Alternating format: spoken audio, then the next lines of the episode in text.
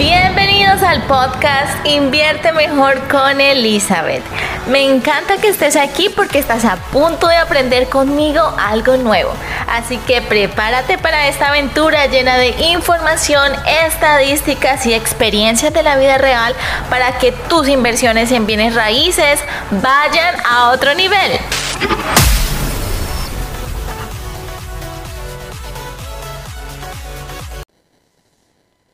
Junio 17 del 2020 y hoy estaremos compartiendo los dos mitos más grandes en el proceso de la compra de una vivienda. Y según el informe que hizo 2020 Millennial Home Buyer, muestra cómo la generación de ahora no es realmente diferente de las generaciones anteriores cuando se trata del objetivo de ser propietario. La mayoría de los millennials no solo quieren tener una casa, sino que el 84% de los millennials en el 2019 lo consideraron una parte importante del sueño americano. Desafortunadamente los mitos que rodean las barreras eh, de ser propietario de una vivienda, especialmente los relacionados con el pago inicial y la puntuación del crédito, podrían estar manteniendo y podrían estar alejando a muchos compradores de ese objetivo principal. Este informe también revela que los millennials tienen que superar muchos obstáculos para poder ser propietarios de una casa, según una encuesta que se hizo en el 2020. Ahorrar para el pago inicial es la mayor de la barrera para el 50% de los millennials. Seas millennial o no, hoy vamos a desmentir los dos mitos más grandes acerca del proceso Ah, de compra de una vivienda. Y el mito número uno entonces es que necesitas un pago inicial del 20%. Bueno, muchos de los compradores a menudo sobreestiman cuánto necesitan para calificar por un préstamo hipotecario. Según el mismo informe, un pago inicial del 20% para una vivienda eh, de 210 mil más o menos serían unos 42 mil dólares solo alrededor del 30% de los millennials de, una, de la encuesta tienen suficientes ahorros para cubrir eso sin mencionar los gastos de cierre, eh, que son unos costos adicionales. Mientras que muchos compradores potenciales aún siguen pensando que necesitan por lo menos un 20% de pago inicial para la casa de sus sueños, ellos a menudo no se dan cuenta de la cantidad de programas y de programas de asistencia que están disponibles con tan solo como el 3%. ¿Y esto por qué? Por falta de investigación, por falta de acercarse a un profesional, de informarse del tema. Si muchos inquilinos realmente se informaran, eh, podrían entrar en el mercado de la vivienda más pronto de lo que ellos se imaginan.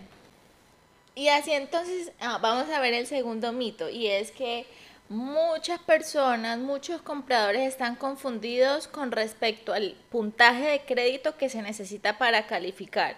Y me he dado cuenta que muchos creen que, oh no, necesito tener 780 o más para poder calificar. Y hay un informe bastante interesante que se hizo recientemente y este informe se centra en los préstamos que ya han sido aprobados. Y bueno, allí se revela que más del 50% de los que se calificaron, se aprobaron, tenían un puntaje por debajo de los 750.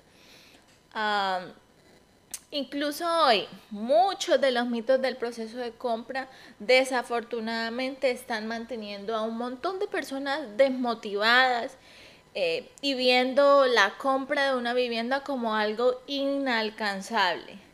Bueno, si tú estás pensando en comprar, es posible que tú tengas más opciones de lo que crees. Es posible que ya hace un par de años hubieras podido comprar. Pero bueno, ya lo que pasó, pasó. Vamos a vivir el hoy. Contáctate conmigo yo no te voy a cobrar, va a ser una asistencia gratuita. Te voy a dirigir, te voy a guiar, te voy a mostrar eh, qué te hace falta o incluso te voy a decir, ya estamos listos, vamos, ánimo. Eh, y bueno, hay muchas preguntas que yo sé que las personas siempre tienen y se abstienen de preguntarlas porque les da pena, porque creen que les vamos a cobrar, pero no. Acérquense a un profesional, eh, ya sea una persona de un banco o ya sea un agente de bienes raíces. Tenemos a nuestra disposición muchas herramientas y muchos sistemas para ayudarte a alcanzar ese objetivo, que es el de que seas dueño de una propiedad. Bueno, no siendo más, mi recomendación para esta semana entonces es, vamos a dejar de gastar dinero en las cosas que de verdad no necesitamos, que son gustos, que son caprichos, que son cosas momentáneas y pasajeras. Y ese dinero que estás gastando allí de más, vamos a ponerlo aparte y vamos a empezar a ahorrar teniendo un objetivo claro y bueno, por supuesto, el objetivo es que nuestros sueños se hagan realidad más pronto de lo que hemos pensado que pueden ser. Gracias. Hemos llegado al fin de esta sesión. Ahora es tu momento de entrar en acción. No te olvides de seguirme en mis redes sociales como arroba Elizabeth G. Real Estate para que disfrutes de muchos más tips y me acompañes en esta travesía por bienes raíces. Hasta la próxima.